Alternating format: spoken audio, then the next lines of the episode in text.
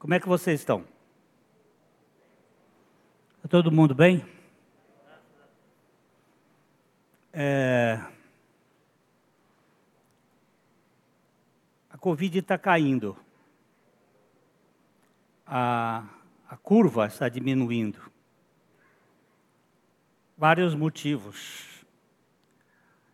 Mas nós não temos que viver com paura, seja ela subindo ou descendo. Nós temos que viver com confiança no Senhor. Essa é a grande realidade. Eu tive Covid, foi mal a minha passagem por ele, mas eu jamais tive medo da morte. Mesmo porque, para mim, o viver é Cristo e o morrer é lucro. Isso não é só conversa fiada, não. Isso é fato de que Deus está no controle de todas as coisas. Evangelho de João, capítulo 16, versículos 12 a 16. Hoje sou eu que vou ler tudo. Hoje eu estou com serviço de cabelo, barba e bigode. Tenho eu, eu penso na voz do Senhor. Uma vez um, um professor de teologia me disse: quando eu leio a Bíblia em voz alta, eu procuro ouvir o sotaque e o som da voz de Deus através de mim. Porque esta é a palavra de Deus. E a palavra de Deus é, é a realidade da criação. A primeira coisa que Deus fez foi: disse Deus, haja luz. Disse, falou. E eu fico aqui, tenho ainda muito que vos dizer, mas vós não podeis suportar agora. Quando vier, porém, o Espírito da Verdade, ele vos guiará a toda a verdade. Porque não falará por si mesmo, mas dirá tudo o que tiver ouvido e vos anunciará as coisas que hão de vir. Ele me glorificará, porque há de receber do que é meu e vulo há de anunciar. Tudo quanto o Pai tem é meu. Por isso é que vos disse que há de receber do que é meu e vulo há de anunciar. Aí, esse aqui é só para introduzir para outro dia. Um pouco e não me vereis mais. Outra vez, um pouco e ver-me-eis. Pai Celestial, é a tua palavra, é o teu Espírito. Fala conosco pela tua palavra e pelo teu Espírito. Revela-nos a pessoa de Jesus Cristo. Edifica a tua igreja. Salva aqueles a quem tens escolhido desde a eternidade. E enche os nossos corações de alegria. Porque nós te pedimos em nome de Jesus. Amém. À primeira vista, parece surpreendente que após três anos e meio de informações intensivas, um curso intensivo com Jesus, ele ainda teria muito mais coisa a dizer aos seus discípulos.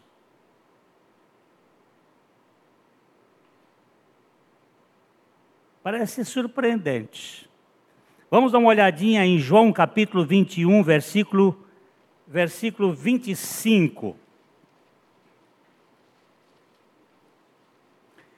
João está terminando o seu evangelho e ele diz assim: Há, porém, ainda muitas outras coisas que Jesus fez. Se todas elas fossem relatadas uma por uma, creio eu, que nem no mundo inteiro caberiam os livros que seriam escritos. Lembra-se que os livros antigos não são como esses nossos. Eles eram escritos em rolos.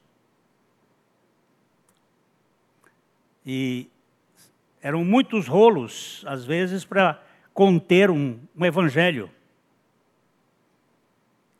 uma carta, porque aquilo era escrito assim, de maneira manual. Mas o que chama atenção aqui é isso que Jesus diz: Tenho ainda muito que vos dizer, mas vós não podeis suportar agora. O que? Por que ele não aproveitou a oportunidade para dizer a eles o que ainda precisavam saber? Por que, que ele não passou a dizer as coisas que eles precisavam saber. Ele disse que eles não podiam suportar agora. A razão como o Senhor continua a explicar era que eles não podiam suportar essas verdades naquela época, naquele momento histórico. Isso, em parte, porque eles estavam dominados por tristeza. Porque eles tinham falado que ia deixá-los. Em parte pode ser por isto.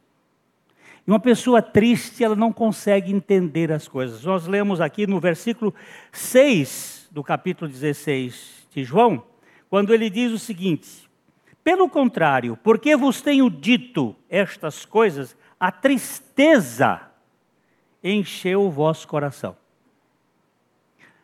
É difícil você comunicar certas verdades para uma pessoa triste. A tristeza impede o raciocínio, a, a, a, o recebimento da, da palavra, da informação. Eles estavam tristes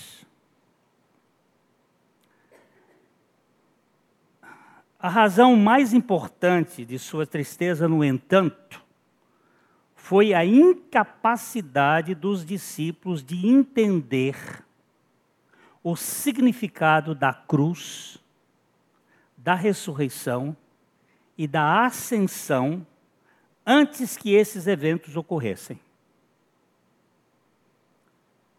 Eles tinham dificuldade de entender a crucificação. Como a maioria dos judeus, os discípulos viam o Messias como um libertador político, militar, que viria libertar Israel. Eles esperavam que Jesus, primeiro, expulsasse os odiados romanos, que ele restaurasse a soberania nacional de Israel. Eles tinham um sonho do tempo davídico, quando Davi tinha um reino que se expandia, ou que se expandeu de maneira tão poderosa, e que trouxesse o reino messiânico para o cumprimento de todas as promessas do Antigo Testamento. Como qualquer judeu da época, eles tinham essa esperança que Jesus iria libertar o povo de Israel do cativeiro de Romano. Até contam a boca que usa. Boca que usa é aquela que sussurra música, que não fala claramente, que Judas traiu Jesus porque Judas era do PT. ele era de um partido dos zicários, um partido de esquerda na época, e que eles tinham uma espécie de uh, tendência por ver a libertação de Israel quando ele viu que Jesus não iria fazer esta esse, essa libertação, ele teria traído. Isso Alguns estudiosos, como Oscar Kuhlmann, trazem estas ideias possíveis, mas a gente não sabe. Eles simplesmente não podiam entender o conceito de um Messias moribundo, que não veio para vencer os romanos, mas para vencer o pecado e a morte. Isso para eles não fazia sentido seria uma linguagem sem qualquer valor. Mais tarde, nesse mesmo, perdão, por exemplo, por exemplo, após a transfiguração, Jesus deu uma ordem. Vamos ler Marcos, capítulo 9, versículos 9 e 10. Evangelho de Marcos ao descerem do monte, o monte da transfiguração, onde Jesus havia levado Pedro, Tiago e João, e lá ele teve uma transfiguração e ele ouviu a voz do Pai dizendo: Este é o meu filho amado, a ele ouvi. E o Espírito Santo, a Trindade reunida ali no monte, a ponto dos discípulos tomarem-se de temor e depois dizerem coisas sem saber, construamos aqui três tabernáculos, três tendas, uma para ti, uma para Moisés, uma para Elias, porque eles não sabiam o que estavam falando. Ao descerem do monte, ordenou-lhe Jesus que não divulgassem as coisas que tinham visto até o dia em que o filho do homem ressuscitasse dentre os mortos. Eles guardaram a recomendação, porquanto uns, perguntando uns aos outros, que seria o ressuscitado entre os mortos? e interrogaram-no, dizendo: Por que dizem os escribas ser necessário que Elias venha primeiro? Eles não, não entendiam o que era a ressurreição dentre os mortos. Era um enigma. Eles não tinham nenhuma compreensão. Um pouquinho mais embaixo, nesse mesmo capítulo, os versos 9, no, verso 30 e 30 a 32, Marcos 9, 30 a 32, e tendo partido dali, passavam pela Galileia, e não queria que ninguém o soubesse, porque ensinava aos seus discípulos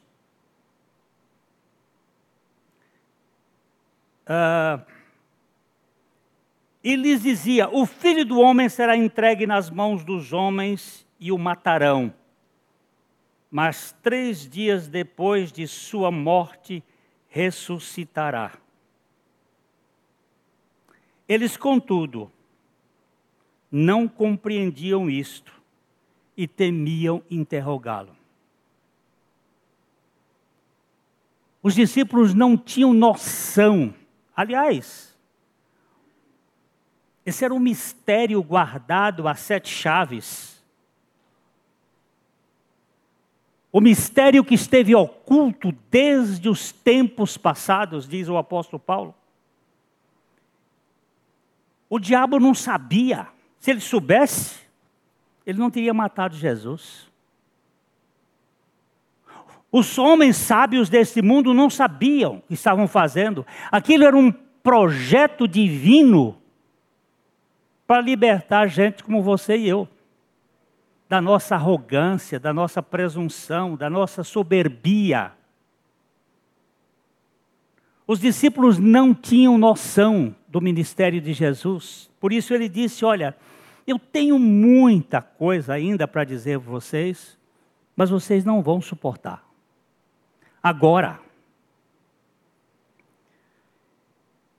É, no caminho de Jerusalém, já indo para o fim, para ser entregue, capítulo 18 de Lucas, Evangelho de Lucas, capítulo 18, ali já está descrevendo as, os, os dias finais da crucificação, ali do tempo da crucificação, tomando consigo os doze, disse-lhe Jesus: Eis que subimos para Jerusalém, e vai cumprir-se ali tudo quanto está escrito por intermédio dos profetas no tocante ao Filho do Homem.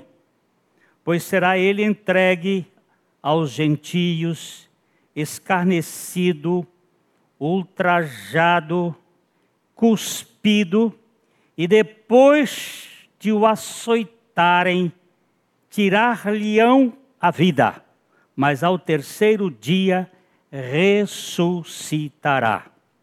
Eles, porém, não compreenderam acerca destas coisas. E o sentido dessas palavras eram-lhe encobertos, de sorte que não percebiam o que ele dizia. Eles não compreendiam como muita gente hoje não compreende por que, que Jesus morreu. Há uma turma enorme que olha só a morte de Jesus como uma morte histórica e substitutiva. Que Jesus morreu em meu lugar. Que ele morreu para me perdoar dos meus pecados, como faziam as ovelhas do Velho Testamento. Mas eles não compreendem que a morte de Jesus tem um sentido muito mais amplo, porque quem precisa morrer é a alma que pecar. A alma que pecar, essa terá que morrer. E quem é o pecador aqui na história?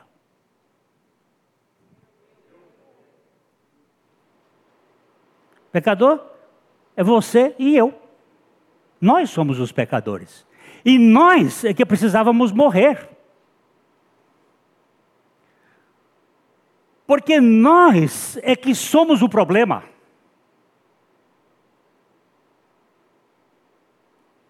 Não é o outro que é o problema. Eu me lembro numa das vezes que eu estava tendo alguma dificuldade com a minha esposa, e eu conversando com Deus, eu disse, mas ela é um problema para mim. E Deus me foi claro dizer: o problema dela é você.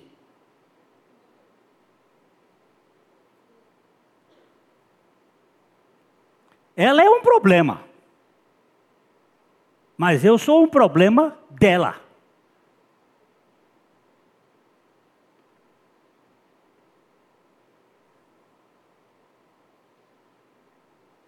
Nós é que somos o problema. E nós é que precisamos morrer. E os discípulos não entendiam isto. Me lembro de uma senhora da nossa igreja aqui. Ela era costureira. E ela ouvia a palavra vários anos. E um dia, depois, dez anos, ela está ouvindo essa palavra da nossa comorte com Cristo. Que Jesus não morreu sozinho, que tinha mais gente naquela cruz. Que aquela morte, eu, eu não gosto daquele hino, sozinho, so, sozinho foi que meu Jesus sofreu ali na cruz. Ele não estava sozinho, não. A Trindade estava envolvida com ele e nós estávamos naquele negócio. Era uma morte compartilhada. Toda o, o, Criador estava num projeto eterno de salvação de um ser que caiu e que ele ama. E essa senhora me disse depois da pregação, Pastor Glênio, por que, que o senhor não prega isso, não pregou isso antes? Eu nunca ouvi. Eu disse, ai, ai, ai. Irmã Benedita,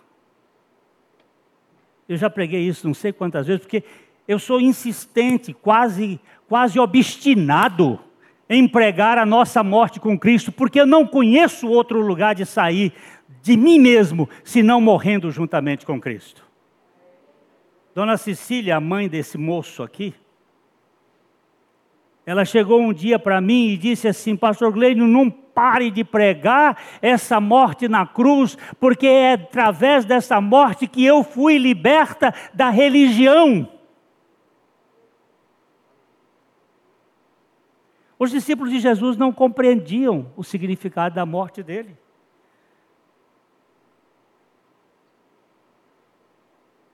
Eles só vieram a compreender depois que Jesus foi ressuscitado. Lá no dia que Jesus entrou em Jerusalém, a primeira vez que ele, ele botou a turma do, do Sinédrio, a, a, a, a governança de Israel, que vivia de negócio, eles pegavam as ovelhas e criavam ovelhas e eles vendiam as ovelhas para os penitentes que viajavam de todos os lugares da Europa para Israel para poder prestar culto uma ou duas vezes ou três vezes por ano, e eles vendiam e negociavam o perdão do pecado com aquelas ovelhas, e Jesus chegou lá com uma zorrague e botou a turma para correr. Vamos dar uma olhadinha aqui. Evangelho de João, capítulo 2, versículo 14. e encontrou no templo os que vendiam bois, ovelhas e pombas, e também os cambistas assentados, e tendo feito um azorrague de cordas, expulsou todos do templo, bem como as ovelhas e os bois, e derramou pelo chão o dinheiro dos cambistas, e virou as mesas, e disse aos que vendiam as pombas: tirai daqui estas coisas, não façais da casa de meu pai casa de negócios. Que autoridade esse homem tinha? Misericórdia. Pensa enfrentar toda aquela turma com o poder que eles tinham, lembrando-se os discípulos de que está escrito: o zelo da tua casa me consumirá. E perguntaram-lhe, pois, os judeus: que sinal nos mostras para fazeres estas coisas? Jesus lhes respondeu: Destruí este santuário e em três dias o reconstruirei.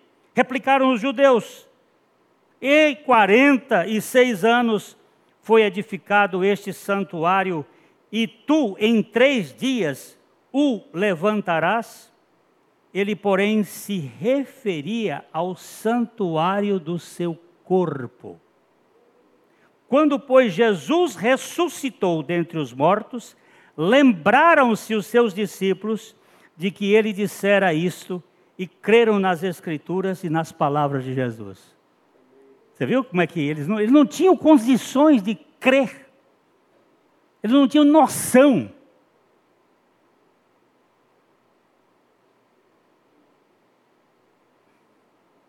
Por quê?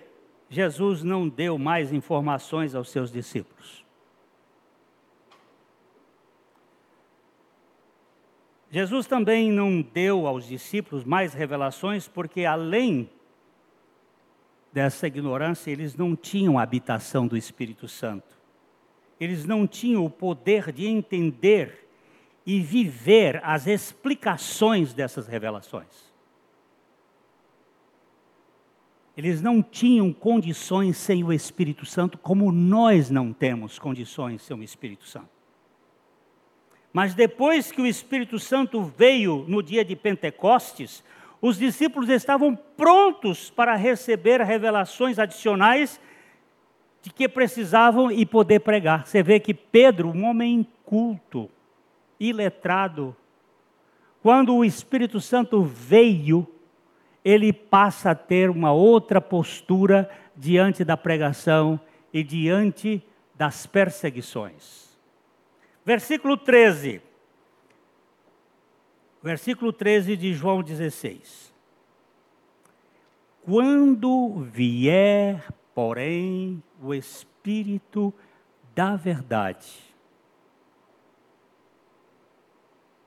ele vos guiará a toda a verdade porque não falará por si mesmo, mas dirá tudo o que tiver ouvido e vos anunciará as coisas que hão de vir. Jesus aqui está preparando os seus discípulos. Eu não posso dizer o que eu preciso que vocês saibam agora, porque vocês não têm condições de saber isso agora. Porém, quando vier o Espírito da Verdade. E aqui nós temos uma coisa maravilhosa. É a mesma coisa de dizer assim: quando vier o Espírito de Cristo, por quê? Ele já havia dito: Eu sou o caminho, a verdade e a vida. E ninguém vem ao Pai senão por mim. O Espírito da Verdade é o Espírito de Cristo. Quando vier, ele vos guiará a toda a verdade. O agente da revelação posterior de Cristo aos discípulos seria o Espírito da Verdade além de ativar as promessas de Cristo nos discípulos, convencer o mundo do pecado, da justiça e do juízo e confortar os seguidores de Jesus, o Espírito Santo guiaria os discípulos em toda a verdade. Eu escrevi há poucos dias no meu Facebook uma. Escrevo algumas coisas assim para para responder questões. Uma pessoa me escreveu: não concordo com a exposição de que a verdade seja absoluta. Eu havia escrito uma, uma mensagem de que a verdade é absoluta, combatendo as ideias de Hegel, que criou a síntese destruindo a verdade absoluta. E essa pessoa me escreveu dizendo: não concordo que a verdade seja absoluta, e deu exemplos dos cegos descrevendo o elefante.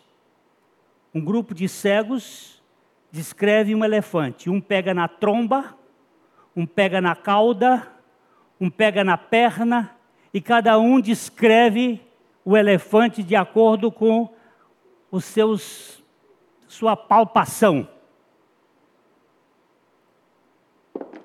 Cada cego apalpava os órgãos do bicho e descrevia um órgão como sendo o animal.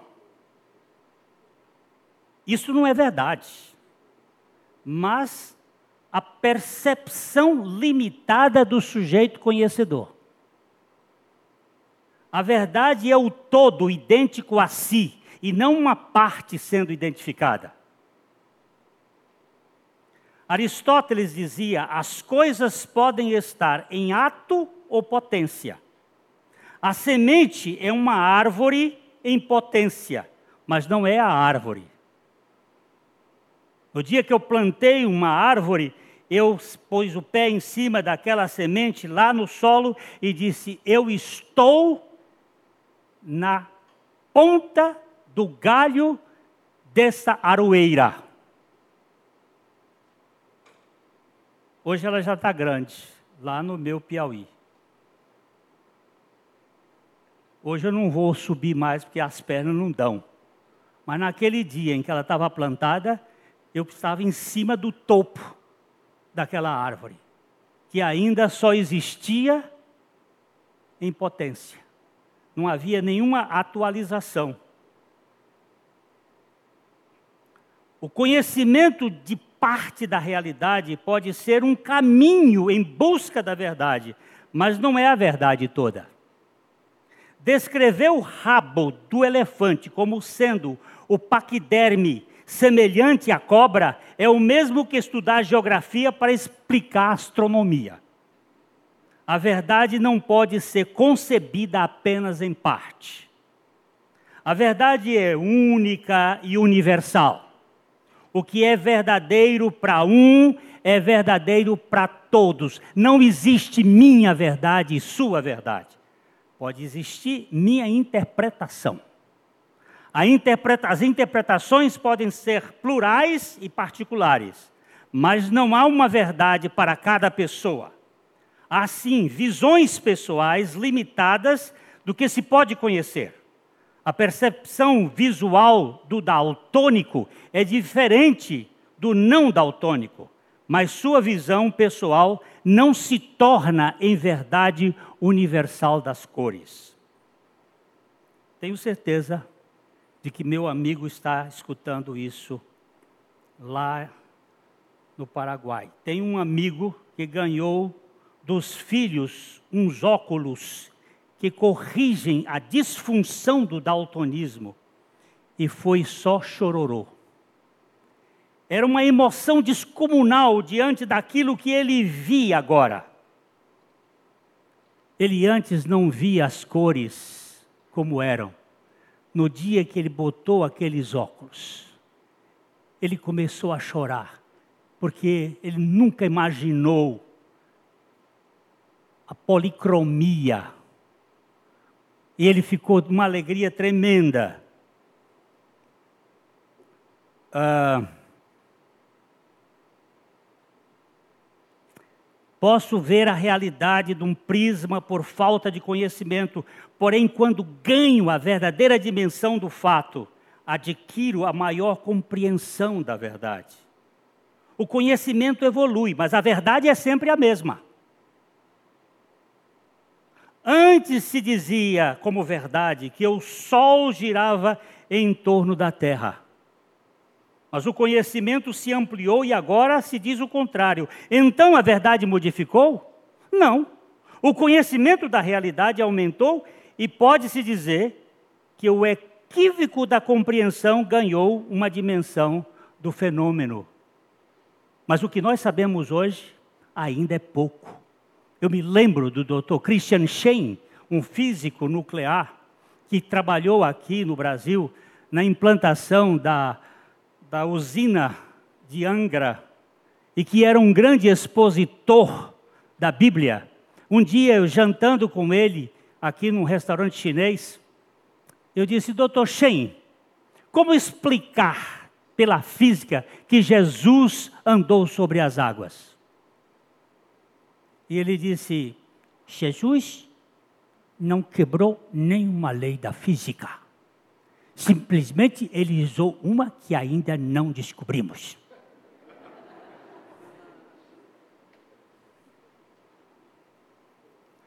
Quanto tempo a humanidade viveu sem telefone? Primeiro fizeram um de rabinho de cabo. Depois veio um sem fio. Agora veio esse monstro que entra por todo lugar mas antes, as leis estavam aí, só que eram desconhecidas. Não houve nenhum milagre, simplesmente o conhecimento da física, o conhecimento das leis. O conhecimento evolui, mas a verdade é a mesma. Quem pensa que pode haver conflito conflito real entre a verdadeira ciência e a fé deve ser inexperiente em ciência e muito ignorante de vida espiritual. Mas devemos nos lembrar que a ciência e a filosofia são partes do conhecimento humano e este conhecimento evolui. Eu tenho impressão que se meu pai, que era um homem bem preparado, era um agrônomo estudado nos Estados Unidos, morreu em 87. Se ele ressuscitasse hoje, ele iria morrer de susto diante do que está acontecendo de 87 para cá. Em termos de comunicação, em termos de tantas coisas na medicina, na ciência e, e de tanta coisa. A verdade do ponto de vista ôntico. Perdão, deixa eu voltar aqui um pouquinho. Em 1860, 1860, um grupo de cientistas ateus apresentou mais de 60 erros científicos da Bíblia. E 20 anos depois, nenhum daqueles postulados científicos, entre aspas, merecia crédito de qualquer cientista sério da época. Um parênteses. A Bíblia não é um livro de ciência, mas quando trata de algo que a ciência estuda, ela é verdadeira em sua linguagem de modo coloquial.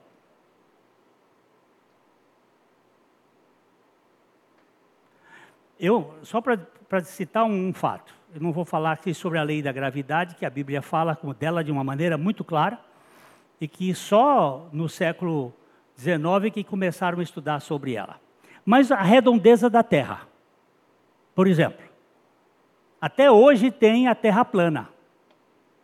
E os terraplanários, eles são defensores absolutos.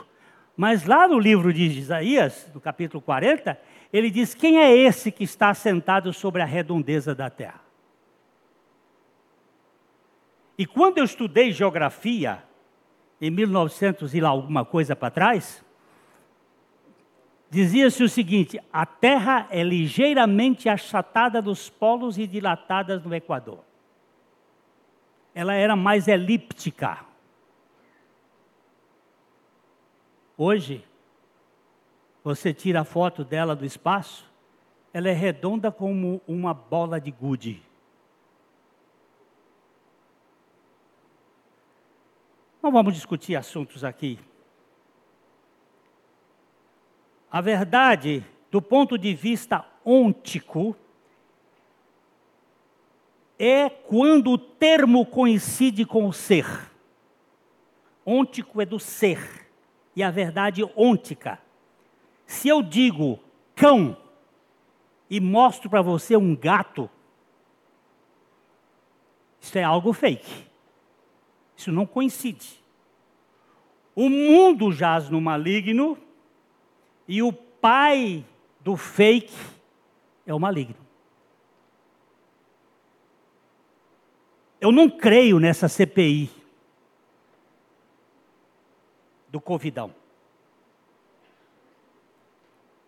Uma cientista como a doutora Nise é colocada no banco dos réus e uma, can... e uma médica cantora é a sigla enviesada do falso, é que o mundo não tem verdade. Hoje a medicina está rachada, com muitos estudos para todos os lados e cada um segundo quem está por trás. Dando a ênfase no seu ponto de vista. Não posso desligar-me da verdade universal só para ser atual. João Calvino, teólogo do século XVI, ele disse: O cão late quando o seu dono é atacado. Eu seria um covarde se visse a verdade divina ser atacada e continuasse em silêncio, sem dizer nada. Indiferença é crime moral e espiritual. O rabo do elefante não é uma serpente. Nem uma parte da verdade é a verdade toda. a veracidade dos fatos e a honestidade do conhecedor podem desfazer o ceticismo dos sofistas e o cinismo dos cretinos, que querem destruir a certeza incontestável. E não me venham com politização da verdade, pois essa não tem partido. A verdade é. O que é, é. E o que não é, não é. Simples assim. Mas essa é minha verdade. A minha verdade é Cristo. Coincide com um Deus absoluto que vem salvar um pecador sem caráter. Isto aqui é que os discípulos não podiam compreender.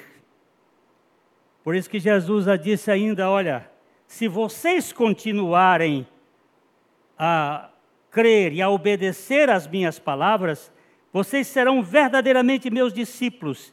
Então vocês conhecerão a verdade, e a verdade libertará vocês. Jesus é a única verdade ontológica que o Espírito Santo vem revelar. O Espírito Santo é o Espírito da verdade. E é impossível para o Espírito da verdade inspirar o erro. A Bíblia é a verdade inerrante. Me prova, eu não provo, eu declaro ela se prova a si mesma. Eu não preciso provar a Bíblia. A minha apologética não é tentar sustentar fatos para mentes que estão preocupadas com as suas dúvidas. A minha preocupação é proclamar a palavra de Deus, porque ela se basta a si mesma. Doutor é, John MacArthur, recebeu, eu, eu não marquei a hora de começar, estou perdido aqui. Mas eu já acabo. Dr. John MacArthur ele recebeu a visita de um homem que chegou no gabinete dele e disse o seguinte: Eu preciso de ajuda. E me disseram que o senhor era a única pessoa que podia me ajudar. Disse, quem é o senhor? Eu sou um médico. Eu sou dono de uma clínica de abortos. Eu realizo abortos que me conferem 8 milhões de dólares por ano. Eu estou no terceiro casamento. Eu não tenho paz. E John MacArthur disse: Você procurou a pessoa errada. Ele é um pastor lá na Califórnia. Eu não posso lhe ajudar. Mas eu sei quem pode. E ele disse: Quem pode? O MacArthur disse: Jesus. Ele disse: Ah, não tem negócio. Eu sou judeu. E judeu não crê nesse cara. MacArthur disse: Mas eu creio que você não tem uma mente fechada foi até a sua biblioteca, pegou uma Bíblia, tirou a Bíblia da estante, entregou para ele e disse: Leia a Bíblia. E leia o Evangelho de João. Comece pelo Evangelho de João. Esse homem saiu dali e uma semana ou duas semanas depois, ele já estava em querendo voltar e, e não tinha espaço, mas ele forçou a barra e veio e entrou. E chegou e sentou logo na, na poltrona. E MacArthur disse: E aí, como é que estavam as coisas? Porque ele disse: Eu não creio nesse cara. E o MacArthur pergunta assim: Quem é esse cara? Quem é o cara? Ele disse: O cara é o Filho de Deus, o Salvador do mundo, que veio para buscar o seu povo e o povo e os gentios. E ele morreu na cruz e me incluiu na morte e ressurreição dele, para que eu tivesse. Pera, pera, pera, pera. MacArthur disse: Isso aí não está no Evangelho de João. Ele disse: Mas eu já estou lá em Corinto. Porque ele entrou e foi embora. Por quê? Mas o que é interessante é que quando MacArthur falou para os outros pastores da igreja que ele tinha dado a Bíblia para o homem, um dos pastores disse: Mas você só deu a Bíblia? E o MacArthur disse uma coisa que eu não posso esquecer. Ele disse: A Bíblia é como um leão, basta você abrir a jaula e ele, e ele vai por sua própria conta, ele vai lhe dar. A Bíblia é a palavra do Espírito Santo, foi ele que inspirou e é ele que vem revelar. E ele vem revelar quem? Quem é que o Espírito Santo revela? Vamos andar um pouquinho mais, eu estou correndo aqui já. Vamos para o versículo 14. Ele diz aqui, eu estou saltando algumas coisas. Ele diz o seguinte: quando ele vier, o Espírito da Verdade, ele vos guiará toda a verdade, porque não falará por si mesmo, mas aí no versículo 14 ele diz: Ele me glorificará, porque há de receber do que é meu e vou-lo-á de anunciar. Aqui, aqui nós começamos a verificar o ministério do Espírito é glorificar Jesus Cristo, revelando a verdadeira, a verdade sobre ele, assim como Cristo glorificou o Pai, revelando o Pai ao mundo. E nós temos aqui para eu ser um pouco mais sucinto, mas eu vou voltar a isso mais atrás. Nós temos aqui aquilo que se chama de pericorese. Que é pericorese? Essa palavra vem de duas palavras gregas, peri, em volta. O perímetro, peri, em volta. E corese,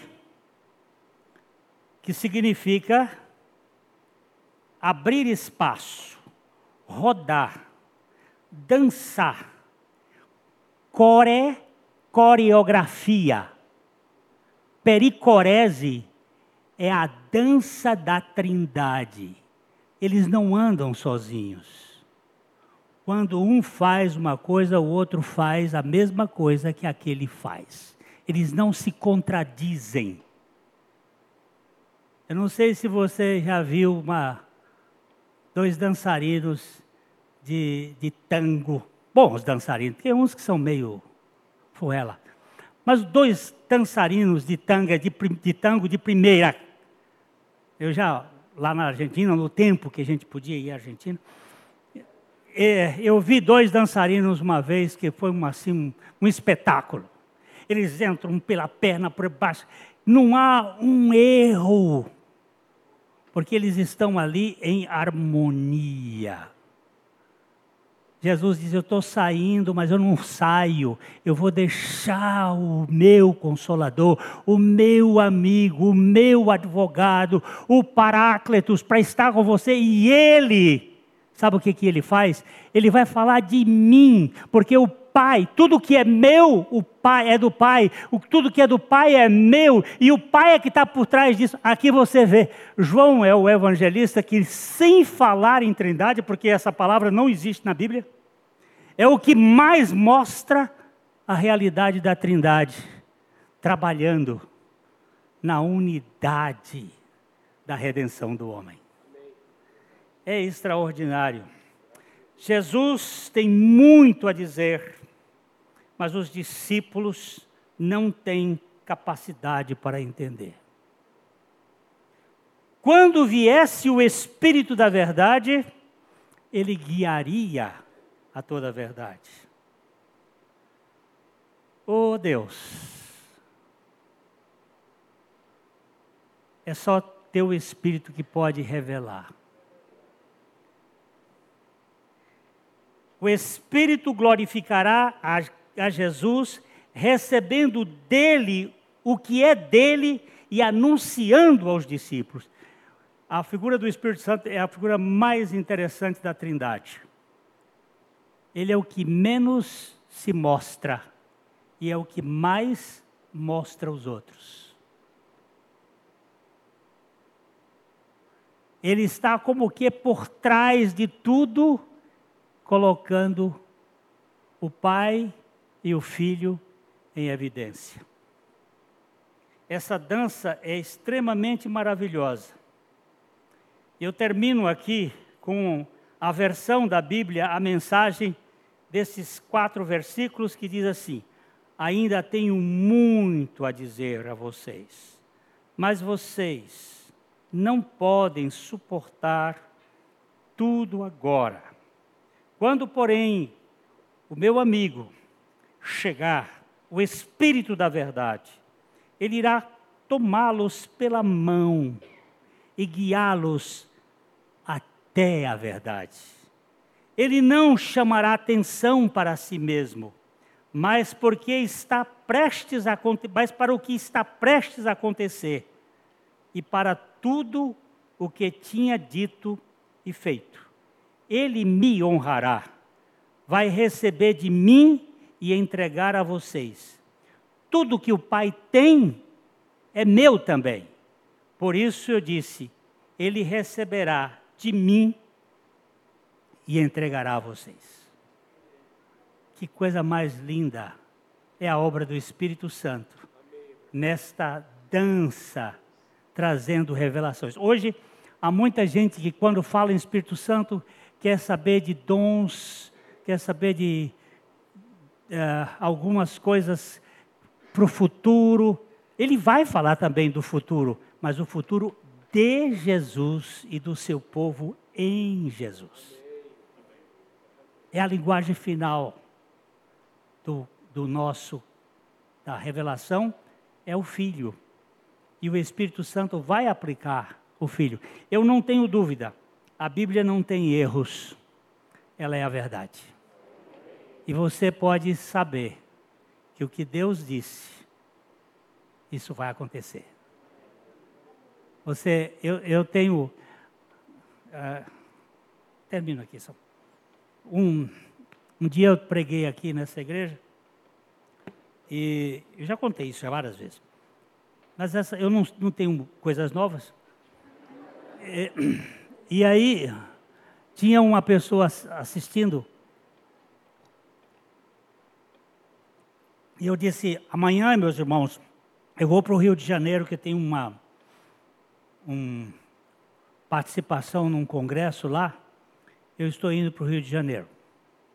E ele chegou depois da reunião e disse assim: Pastor Glênio, o senhor vai para o Rio? Eu digo, vou. O senhor vai de avião? Eu digo, não, vou de ônibus. Eu ia de ônibus leito. Ele disse: o senhor quer ir comigo? Eu vou cedo amanhã. Eu digo, ó, uma boa Viagem é bom, com companheiros é bom. E saímos bem cedo daqui na segunda-feira. Aí ele, ele era de uma igreja Assembleia de Deus lá no Rio de Janeiro. A esposa dele estava, era funcionária do Banco do Brasil em Sertanópolis. E ele vinha, ficava um tempo com ela aqui, ela ia, ficava um tempo lá. Esse negócio de emprego e marido e mulher longe. No meio do caminho ele disse, Pastor Glênio, eu percebi que o senhor foi batizado no Espírito Santo. Eu disse, fui. E qual é a evidência de que o senhor foi batizado no Espírito Santo? Eu disse, a Bíblia. Quando eu disse a Bíblia, ele estava dirigindo e ele estava a 170 quilômetros. Eu vi, ele soltou, como a Bíblia? Porque para eles a evidência seria um dom, línguas ou alguma coisa. Eu disse, não, a Bíblia. A Bíblia é a evidência. Aí eu perguntei, de quem é esse carro? Ele disse, é meu. Qual é a evidência que esse carro é seu? Eu disse, eu tenho um documento. Uhum. Você tem casa, tem um apartamento no Rio Comprido. Muito bem. E qual é a evidência de que, o, que aquele apartamento é seu? Eu tenho uma escritura. Eu digo, pois eu tenho uma escritura. E a minha escritura é a escritura do meu Pai, que fala do meu Senhor e que é confirmada pelo Espírito Santo. Eu não preciso ter dons, Eu preciso ter Cristo, que é o dom de Deus para a salvação. E com Ele eu tenho o Espírito Santo, porque quem tem Cristo tem o Espírito Santo. E ele disse assim, pastor, eu nunca pensei assim. Eu digo, pois pode pensar com o pensamento da palavra de Deus. Não estou dizendo que eu estou certo. A Bíblia está certa. A Bíblia está certa. E foi uma viagem tão gostosa, quando eu cheguei lá, ele já era batista. Brinca... Brincadeira, brincadeira, brincadeira, brincadeira. Brincadeira. Nós, nós, não, nós não pregamos religião nem mudança de religião. Nós pregamos mudança de coração por meio de Jesus Cristo. E só Ele pode mudar o coração do homem. Que Deus abençoe as nossas vidas para vivermos para a sua glória.